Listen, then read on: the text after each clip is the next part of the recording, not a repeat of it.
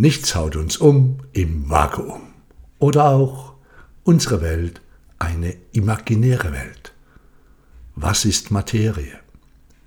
Lässt sich Materie beliebig formen? Kann unser Denken Materie beeinflussen?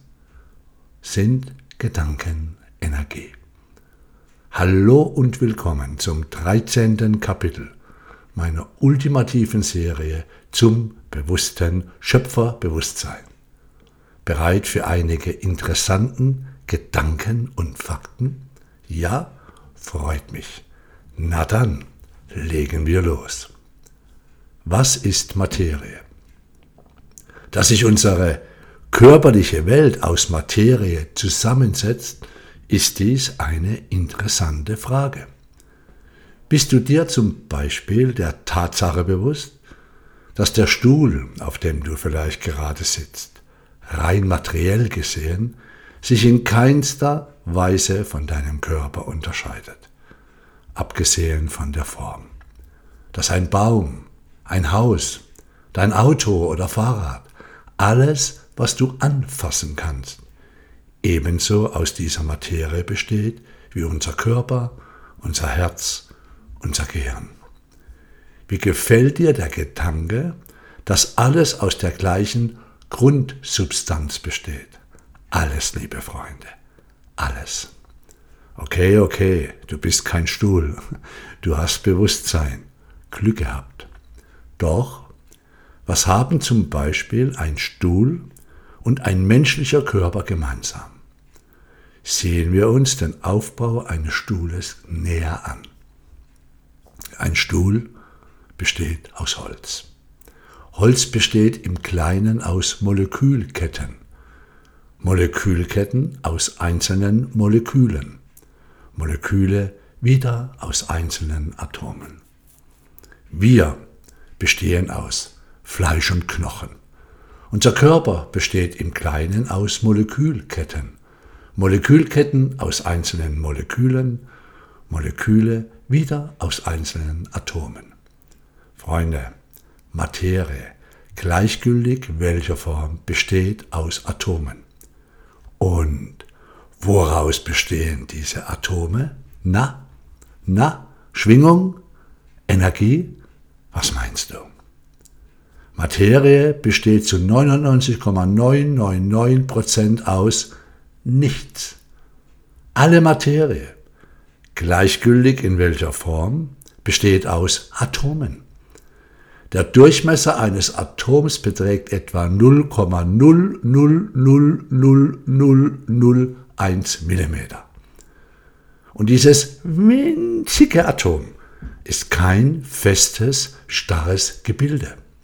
Es besteht aus einem positiven Kern, der sich aus Protonen und Neutronen zusammensetzt, sowie aus Elektronen, die ihn auf bestimmten Bahnen umkreisen. Und das Größenverhältnis eines Atoms ist sehr markant. Würde man zum Beispiel den Kern des ersten und einfachsten Atoms, des Wasserstoffatoms, auf eine 10 mm große Kugel vergrößern, so würde das Elektron die Größe eines Sandkorns haben. Dieses Sandkorn würde den Kern in einem Abstand von 100 Meter 100 Meter mit annähernder Lichtgeschwindigkeit umkreisen. Das heißt, das Atom besteht zu 99,99999% aus nichts, aus gähnender Leere. Und ich wiederhole nochmal, alle Materie besteht aus Atomen. Damit meine Schlussfolgerung, besteht alle Materie zu 99,9999% aus nichts. Tja, Freunde, nichts. Ein Vakuum. Doch, nichts haut uns um im Vakuum.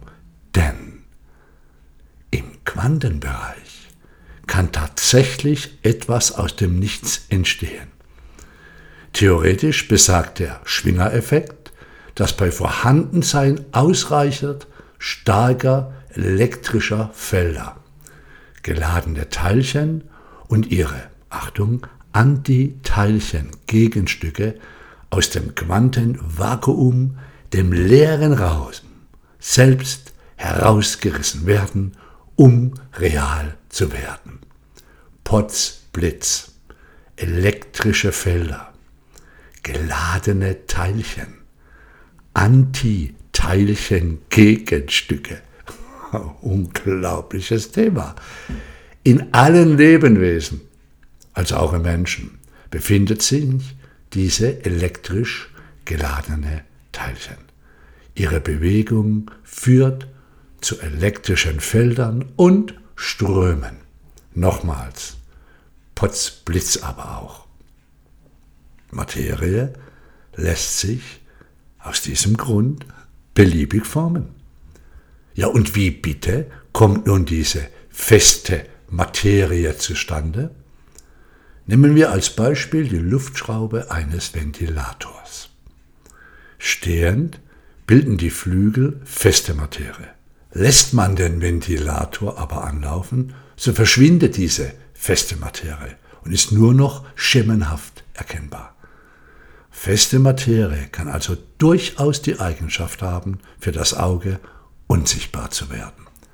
Stell dir nun vor, die Flügel des Ventilators würden sich immer schneller und schneller drehen, fast mit Lichtgeschwindigkeit. Was würde geschehen? Die Flügel wären in fast jedem Augenblick an jeder Stelle. Wir als Beobachter hätten den Eindruck, es handele sich um eine feste Scheibe. Das, liebe Freunde, ist die feste Materie, ein sehr bewegtes Gebilde, welches zum weitaus größten Teil aus nichts besteht, aus Elektronen, die den Atomkern umkreisen. 99,99999% besteht die Materie aus nichts. Ich möchte an der Stelle ganz sanft nochmals daran erinnern. Würde man zum Beispiel einen 10.000 Tonnen Frachter auf die tatsächliche Fläche der Atomkerne und der Elektronen zusammenschrumpfen lassen, so wäre seine Fläche nicht größer als ein Stecknadelkopf. Und es wird noch spannender. Ein einzelnes Atom lässt sich aufgrund der hohen Geschwindigkeit gar nicht lokalisieren. Die Physiker sprechen daher von Elektronenwolken. Ist eine unscharfe Sache. Hm, erinnert mich ein wenig an die Heisenbergsche Unschärfenredaktion. So ein Elektron ist gezwungen, gezwungen, den Atomkern zu umkreisen. Kann nicht anders. Oder darf nicht anders. Sehe es, wie du willst, so ist es dann. Während der Kern des Atoms positiv geladen ist, sind die Elektronen mit einer negativen Ladung versehen. Hm, beides enthalten. Positives wie Negatives. Könntest du darüber nachdenken? Denn du hast ja Bewusstsein. Übrigens, das Bewusstsein beeinflusst das Vakuum. Okay, okay, okay. Weiter zum Kern des Atoms. Da das Elektron den Kern mit sehr hoher Geschwindigkeit umkreist, kompensiert es durch die entstehende Fliehkraft die elektrische Anziehungskraft des Kerns. Würde das Elektron den Kern nicht mehr umkreisen, dann würde es auf ihn stürzen. Stell dir mal die Folge für unsere physische Welt vor. Unerklärlich? Ja. Die Schwierigkeit, vor der die Wissenschaft steht, liegt darin, dass sie nicht erklären kann, warum das Elektron den Kern umkreist. Wer oder was veranlasst das Elektron zur Umkreisung? Wer hat es angestoßen? Oder wenn das für dich und dein Glaubenssystem besser passt, was hat es angestoßen? Spannend, hm? Es gibt keine Materie an sich. Alle Materie entsteht und besteht nur durch eine Kraft, welche die Atomteilchen in Schwingung versetzt und sie zum winzigen Sonnensystems des Atoms zusammenhält. Da es aber im ganzen Weltall weder eine intelligente noch eine ewige Kraft an sich gibt, müssen wir hinter dieser Kraft einen bewussten, intelligenten Geist annehmen. Dieser Geist ist der Ursprung der Materie. Das eben war nicht von mir, das war von Max Planck, Nobelpreisträger. Ich wiederhole es nochmal, Max Planck. Es gibt keine Materie an sich.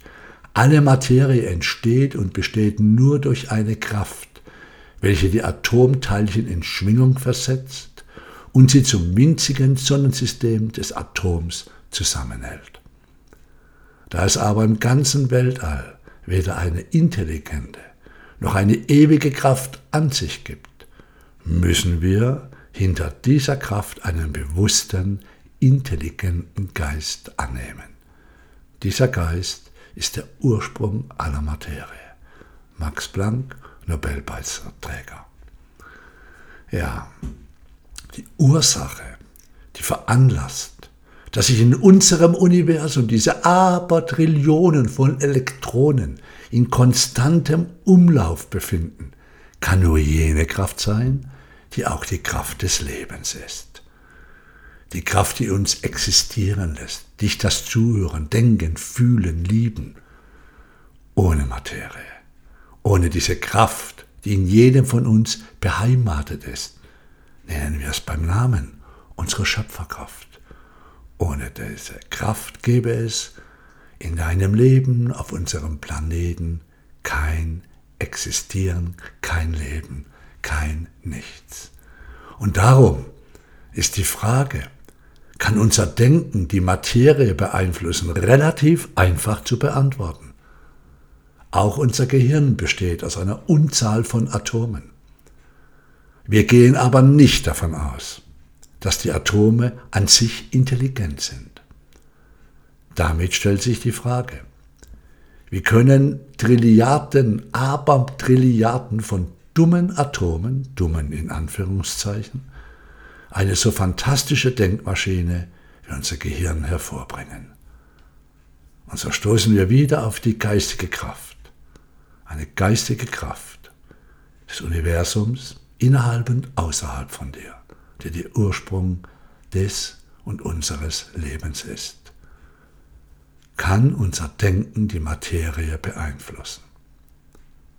Die beiden Gesetze der Enthaltung von Materie und Energie gehören zum sichersten Erkenntnis, zum sichersten Erkenntnisgut, das die Naturwissenschaft besitzt. Und Albert Einstein vereinte diese beiden Gesetze zu einem einzigen, indem er aufzeigte, dass Masse und Energie nur zwei verschiedene Wesensformen der gleichen Erscheinung sind. Ein wichtiges Ergebnis der einsteinischen Relativitätstheorie war nämlich die Erkenntnis, dass Masse und Energie im Grunde ein und dasselbe sind und sich unter bestimmten Umständen wechselseitig ineinander verwandeln können. Einstein sagte, Materie ist verdichtete Energie.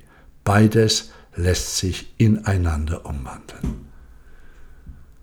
Meine fachmännische Schlussfolgerung. Gedanken sind Energie. Diese Gedankenenergie verwandelt sich in Materie. Der dominante Gedanke drängt zur Verwirklichung. Was sind deine dominanten inneren Gedanken? So ein spannendes Thema. Welch ein grandioses Thema. Ich freue mich schon ich freue mich schon selbst auf das nächste Kapitel dieser ultimativen Serie zur bewussten Realitätsbildung. Die Kapitel entstehen. Ich tue da etwas Neues, nicht vorskizziert, nicht gemappt, kein System.